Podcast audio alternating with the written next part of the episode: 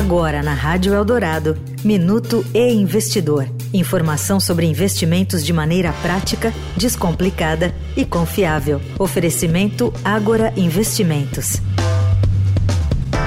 Nos últimos 12 meses, a empresa que mais pagou dividendos aos investidores foi a Petrobras, segundo o levantamento de Enar Rivero, do Trademap. No período, as ações preferenciais e ordinárias da petroleira deram direito a R$ 7,62 por papel.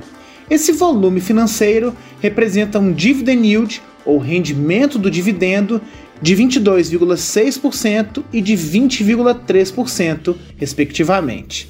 Na outra ponta, a companhia que mais utilizou o instrumento de juros sobre capital próprio, o JCP, tipo de renda passiva transferida ao investidor, foi a Companhia de Saneamento de Minas Gerais, a Copasa, com um pagamento de R$ 1,49 por ação, equivalente a um dividend yield de 11,01%. Atualmente, o governo de Minas se empenha em privatizar a empresa de saneamento. Eu sou Renato Vieira, editor do Investidor. Até a próxima. Você ouviu o Minuto e Investidor. Informação confiável para investir bem. Oferecimento Agora Investimentos.